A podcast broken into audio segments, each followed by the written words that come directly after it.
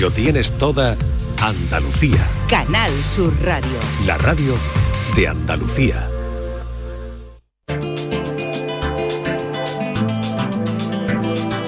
En Canal Sur Radio y Radio Andalucía Información, Destino Andalucía, con Eduardo Ramos. ¿Qué tal? Muy buenas. Mirar hacia las estrellas en muchísimos puntos de nuestra Andalucía siempre es algo muy agradable y hay incluso lugares que bajo la reserva Starlight aseguran que no haya contaminación lumínica y que nos permita ver en toda su intensidad ese regalo de naturaleza. Esta semana en Destino Andalucía le llevamos hasta la localidad granadina de Gorafe donde se encuentra el complejo astronómico de los Colorados. Además también vamos a hablarles de cetáceos en Andalucía y de una ruta turística que nos conduce hasta la localidad malagueña de Alpanderio para hacer turismo rural y conocer la evolución geológica de esta zona que según estudio podría tener una antigüedad de 25 millones de años. Y como cada semana nuestro compañero Fernando Aliza nos traerá propuestas musicales para esta fecha. Comenzamos.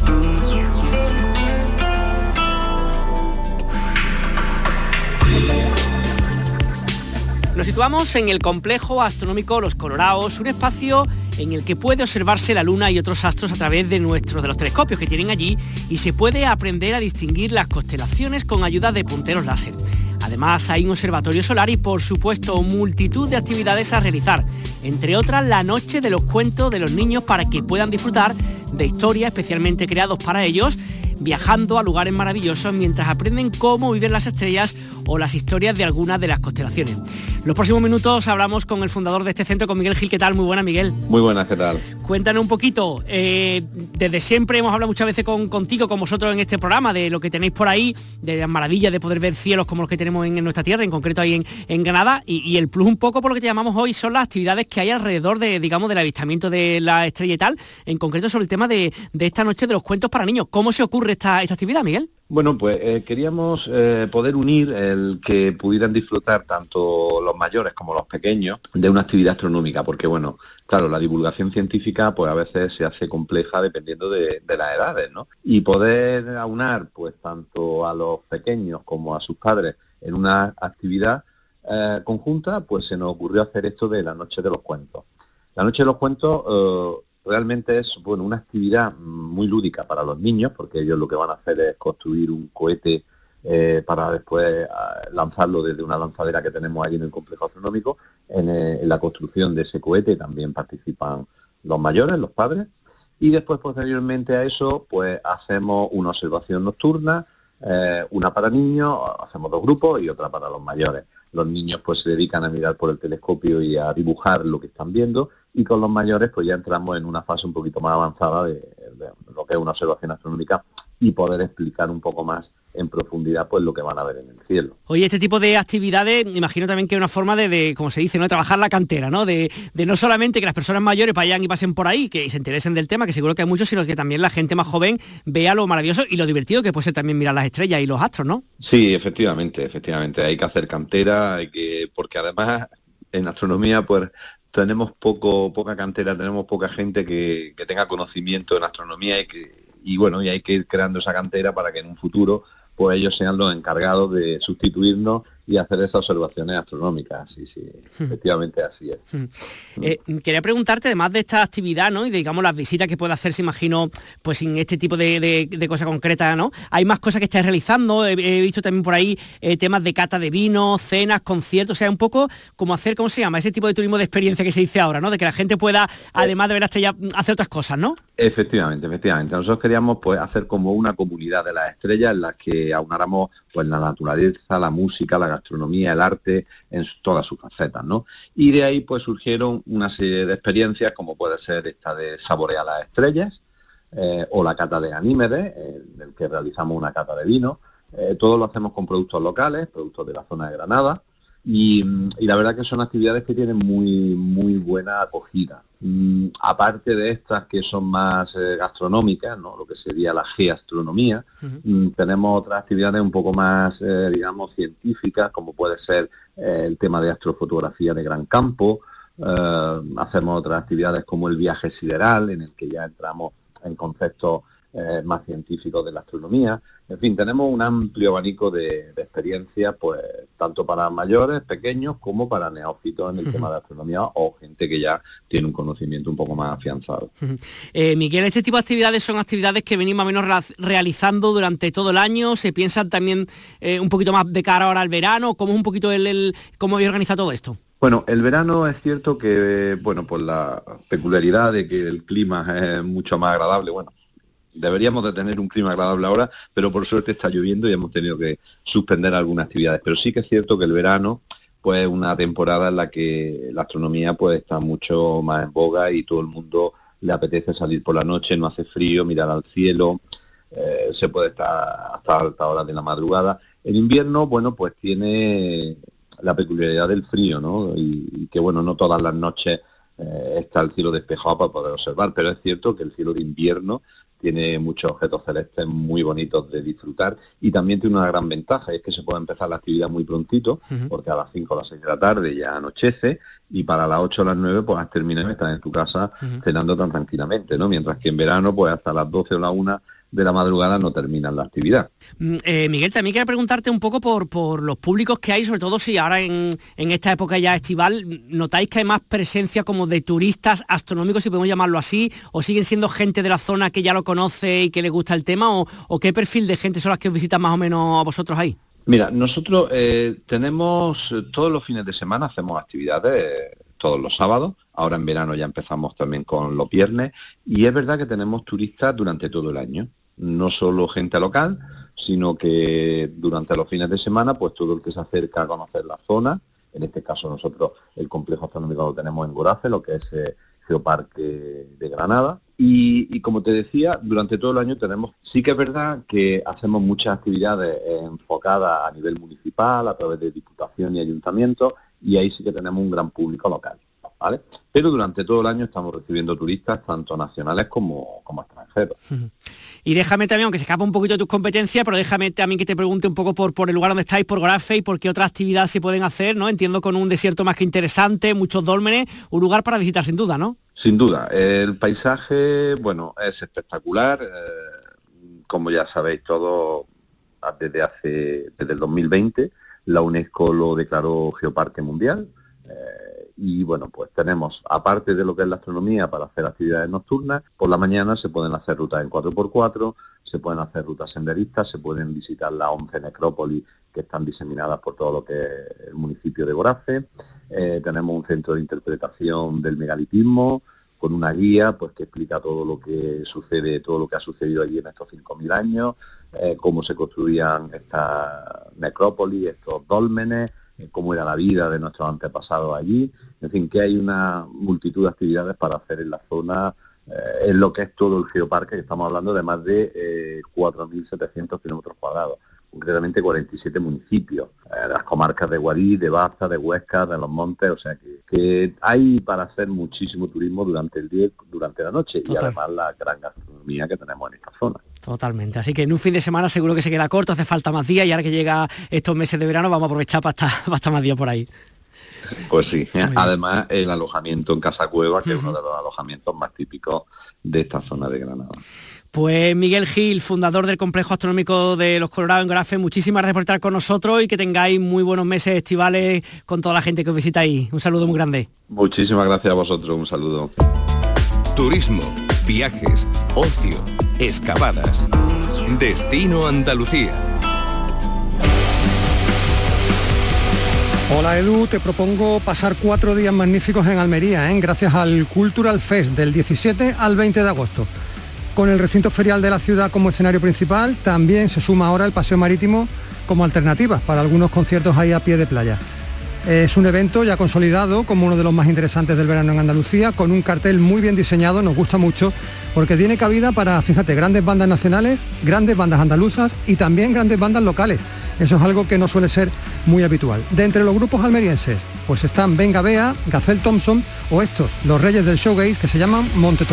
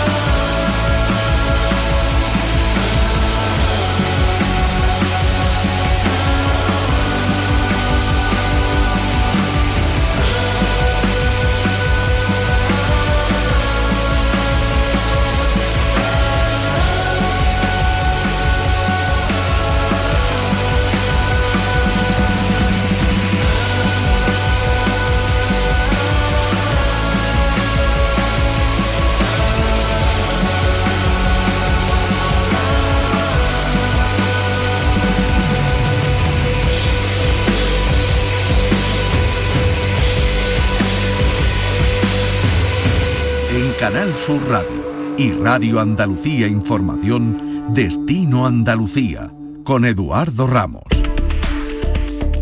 Les hablamos ahora de cetáceos en Andalucía, con reproducciones a tamaño real y esqueletos de la colección de la Estación Biológica de Doñana.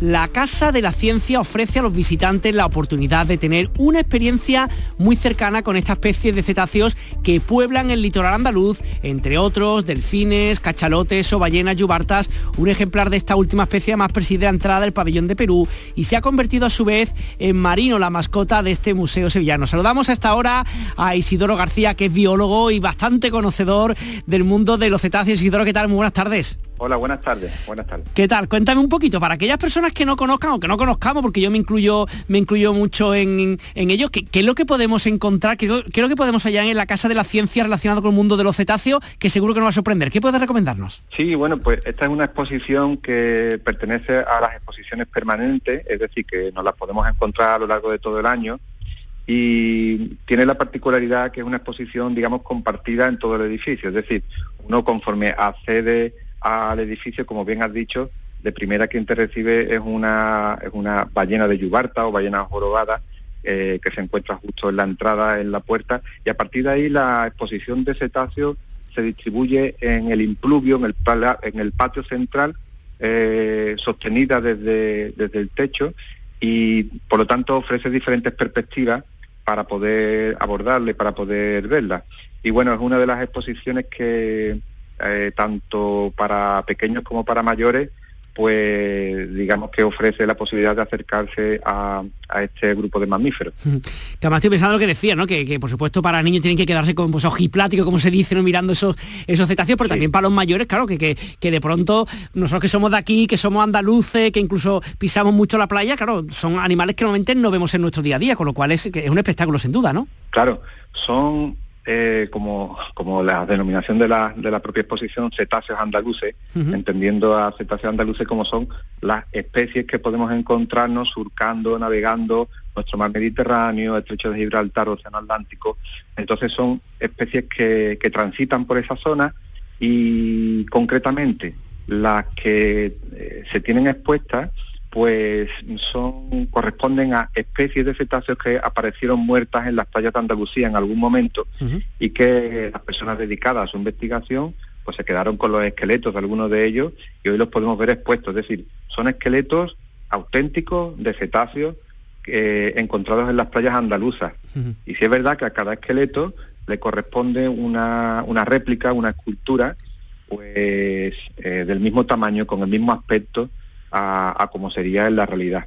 Así que contamos con figuras, con réplicas y sus correspondientes esqueletos auténticos, sí. Eh, ¿Cómo se encuentra un poco tanto la calidad de las aguas como la calidad de los cetáceos en nuestra tierra, ya que sean que, estén por aquí o pasen por aquí? ¿Cómo se puede definir? ¿Está más o menos controlada? ¿Está bien? ¿Se han visto afectados últimamente por el cambio climático? ¿Cómo se encuentra este tema, Isidoro? Sí, bueno, evidentemente, nosotros estamos inmersos en, un periodo de cambio climático, eso es una realidad y eso es algo que afecta a nivel de todos los ecosistemas.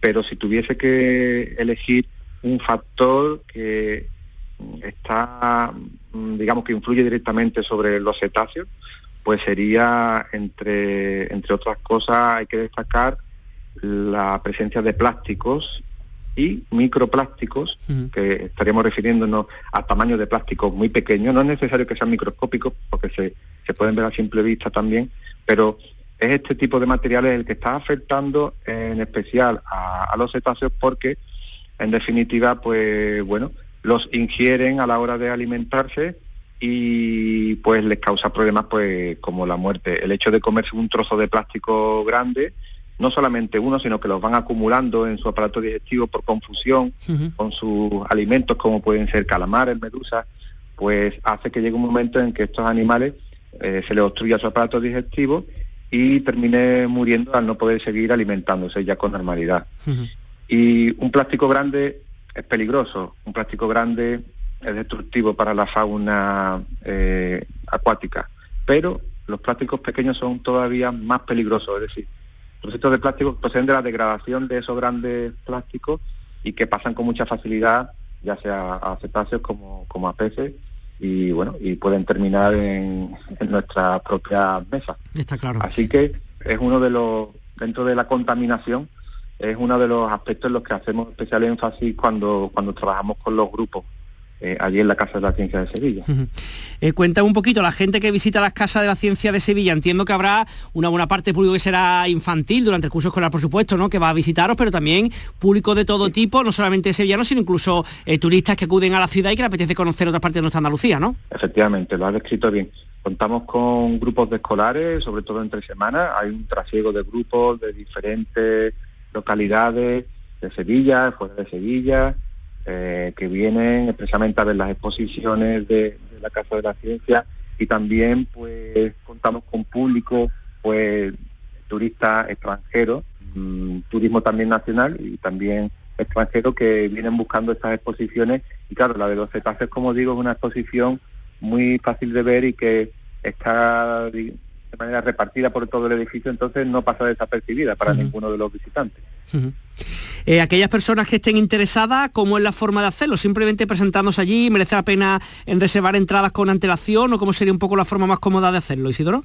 En este caso, para eh, conocer las exposiciones, o en concreto la de cetáceo, que es una de las exposiciones permanentes, como digo, pues simplemente es cuestión de presentarse en la Casa de las Ciencias. Hay una entrada eh, con un coste asociado, bueno, que es económico, además se le pueden aplicar descuentos pues por desempleo, por, con carnet de estudiante, eh, personas con discapacidad también, y eso, esos descuentos pues hacen que además se convierta la entrada aún mucho más económica. Y no es necesario reservar, sino que directamente se puede visitar. Y los fines de semana, los fines de semana, sábado y domingo, con el precio de la entrada incluye también la visita guiada a una de las a dos de las exposiciones temporales, una es la de Magallanes y otra que se llama Las chicas somos guerreras, eh, también se incluye en el precio como visitas guiadas. Eh, ¿En verano tenéis actividades específicas o digamos que es como el resto del año? En verano hay que tener en cuenta que la Casa de la Ciencia de Sevilla, el Museo Casa de la Ciencia de Sevilla, pues cierra a mediados de julio, entonces hasta hasta esa fecha pues se puede visitar normalidad, como cualquier otro día. Eh, los lunes mm, mm, eh, permanece cerrado, pero el resto de la semana, de martes a domingo, pues se puede visitar sin problema. Pues Isidoro García, biólogo y experto en cetáceos, muchísimas gracias por compartir con nosotros esta Casa de la Ciencia, esta exposición sobre cetáceos en Andalucía. Un saludo. Muy bien, un saludo también para ustedes. Próximo destino, Andalucía.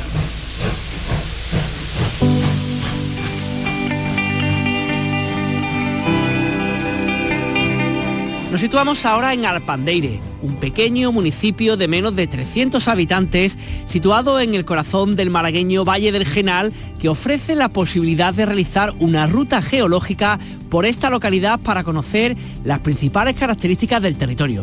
Esta ruta ofrece información sobre la evolución geológica de esta zona para ello han sido colocados paneles informativos en distintos puntos de la localidad y sus alrededores. Hay que recordar que Arpandeire hace ya pues 25 millones de años aproximadamente no estaría a 700 metros de altitud como se encuentra ahora, sino mar adentro frente a la costa que antes se situaba donde ahora se encuentra Sevilla. La ruta geológica de Arpandeire es una iniciativa desarrollada por Geoinverse. Hablamos con uno de sus miembros, con Mario Sanz. ¿Qué tal? buenas tardes, Mario. Hola, buenas tardes, ¿qué tal? Muy bien. Cuéntanos un poquito este proyecto, eh, en qué consiste y qué, es lo que puede disfrutar la gente que se acerca al entorno de, de para conocer. Pues mira, fíjate mm, que, habíamos pensado que la gente que paseaba por esos pueblos y, ese valle tan bonito, pues estaba pasando desapercibió una de las una de las cosas que más nos fascina a nosotros, que es realmente la, geología que tiene los lugares. Y realmente Alpandeire eh, tiene una geología bastante interesante que cuenta un poco la historia también más lejana de, de Alpandeire. Como tú bien decías, eh, es algo difícil de imaginar, pero hace 250 millones de años, que es una, es una barbaridad en, en tiempo, ¿no? Aquello mm, aquello que vemos a lo mejor a 800 metros eh, estaba bajo el mar, ¿no? Y, y, es algo que la gente queremos que reflexione y que, y que, que tenga en cuenta a la hora de, de pasear y poner en valor aquel paisaje. A ver, entonces dame, o sea, yo sé que es complicado explicar en poco tiempo y resumidas cuentas, pero ¿cómo hace 250 millones de años estamos hablando, ¿no? Alpender está bajo el mar y ahora es una montaña que está ahí en la serranía de Ronda, ¿cómo, cómo ha sido ese proceso? Pues mira, mm, fíjate mm, que incluso más allá de la vida que podemos ver ahora mismo en ese valle, como son las plantas y la fauna, eh, también tiene vida el interior de la Tierra y la ha tenido desde, desde hace muchísimo tiempo, ¿no? Y, sigue viva. Quiero decir con esto que las placas que tenemos bajo, bajo nuestros pies están en continuo movimiento, aunque sea un movimiento lento que no percibimos a escala humana. Eh, eh, esto es así y, y, las placas se mueven, ¿no? Entonces tenemos que pensar que los continentes que mm, pisamos hoy en día no siempre han ocupado el lugar que ocupan hoy en día. Eh, entonces, pues, pues bueno, por una serie de fuerzas que hay bajo tierra, estas placas se van moviendo de un sitio a otro y precisamente cuando choca una con otra, eh, hacen tal fuerza que emerge la tierra hacia arriba, para que todos nos entendamos, y surgen nuestras cordilleras y nuestras montañas, como es este precioso valle. Hmm. Eh, por lo que vemos en, la página web vuestras, habéis situado, si no me equivoco, hasta cinco puntos de información en otros tantos lugares. ¿Cuáles son estos puntos de información y qué nos da, qué, nos informan cada uno de ellos? Así es, pues mira, tenemos un primer panel que, es explicativo del, del proceso de lo que es el camino que hay que seguir para ver todo esto, mm, todos estos paneles. Y, y los otros los otros paneles, que son cuatro, eh, hacen mucho hincapié en, el agua y en la caliza, ¿no? Esos procesos geológicos que bajo el mar formaron la roca que hoy vemos en día en superficie y, sus características. También es muy importante el agua para todos como recurso y para el pueblo en especial porque mm, aparte del, recurso agua que es necesario para el humano, también eh, ayuda a, una serie de procesos geológicos externos que no es muy común y que en el pueblo se dan, como son las llamadas alfaguaras, que son brotes de agua que emanan bajo nuestros pies en las épocas de lluvia. Y así tenemos otro panel explicativo en lo que es el Pozancón, que es un gran manantial de agua en estas épocas. Eh, también quería preguntarte, eh, eh, Mario, el, hecho de si todo esto, toda esta información que ponéis, que están situados en esta, digamos, estos paneles, son visitables más o menos en un día, se puede hacer tranquilamente, es recomendable en más de una jornada, o cómo sería para aquellos que no estén escuchando que le apetezcan darse una vuelta por Arpandera y por la serranía malagueña, ¿cómo debería hacerlo? Mira, pues esta ruta más mm, lejos de ser una un camino a seguir son puntos de interés, ¿no? En los que se puede visitar perfectamente en una mañana, una tarde cortita. Así hemos querido mm, distribuirlo de forma que también puedas disfrutar pasando de un punto a otro, disfrutar del pueblo. Entonces es una ruta que, que va atravesando el pueblo y va viendo también lugares del pueblo para disfrutarlo y ya te digo, se puede hacer perfectamente en dos horas como mucho. Vale. Para aquellos que no lo conozcan, ¿qué se puede visitar o qué se debe visitar en Alpamere y alrededores? Bueno, pues geológicamente ya eh, está claro que esta ruta, pero por supuesto tenemos, tenemos puntos de interés como es la casa natal de Fray Leopoldo, tenemos eh, en, los, en los alrededores el paisaje que, que tenemos también es cárstico y también podemos hacer una ruta por senderos de los huertos, eh, podemos visitar el río, ya te digo, el paraje natural es algo primordial en, en, nuestro entorno, pero yo haría hincapié sobre todo en una cosa que creo que es característica de este pueblo y es su gente. Eh, para mí es el mayor valor que tiene este pueblo porque, ya te digo, yo realmente no nací allí, pero la gente se involucra con cada persona que llega y eso te hace sentir al final como en casa. Totalmente. Ahora estaba pensando que al Pandeire, ¿no? Para aquellos que somos de Málaga, pues siempre tenía una referencia, ¿no? Más o menos cercana lejana del tema de Fray Leopoldo, pero tiene como un antecedente mucho más antiguo que este del que estamos hablando, ¿no?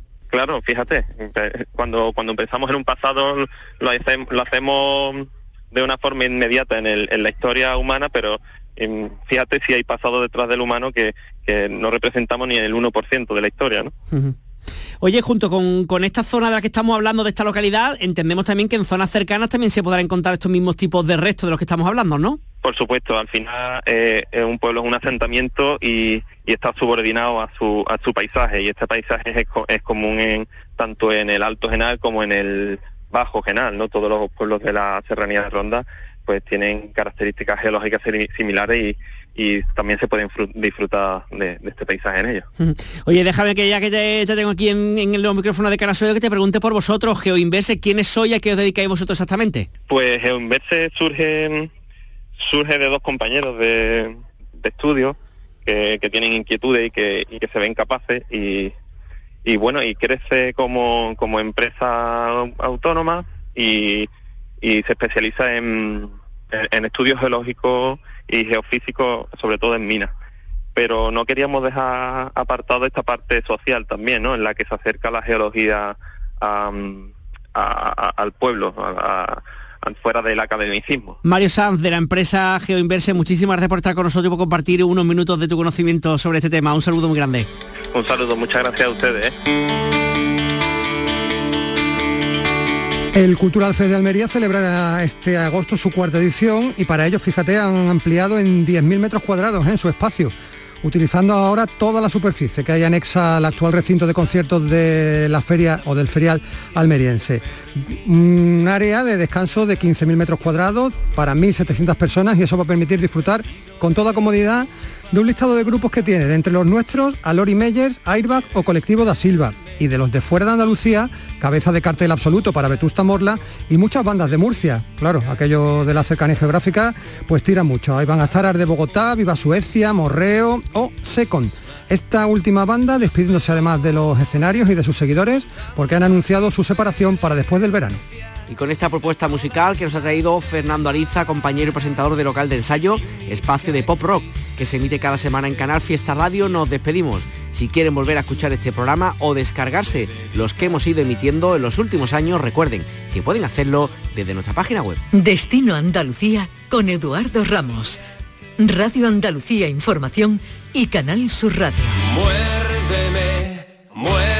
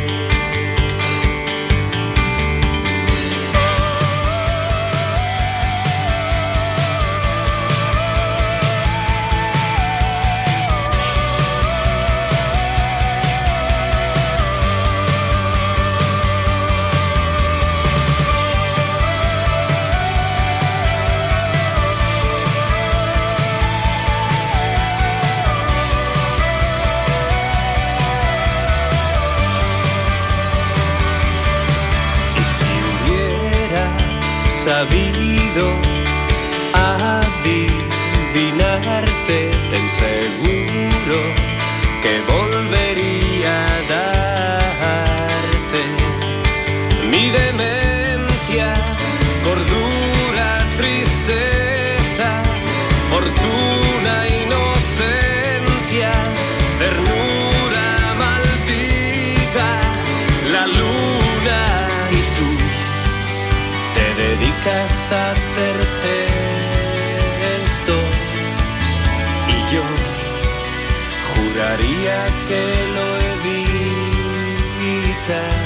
Canal Sur Radio.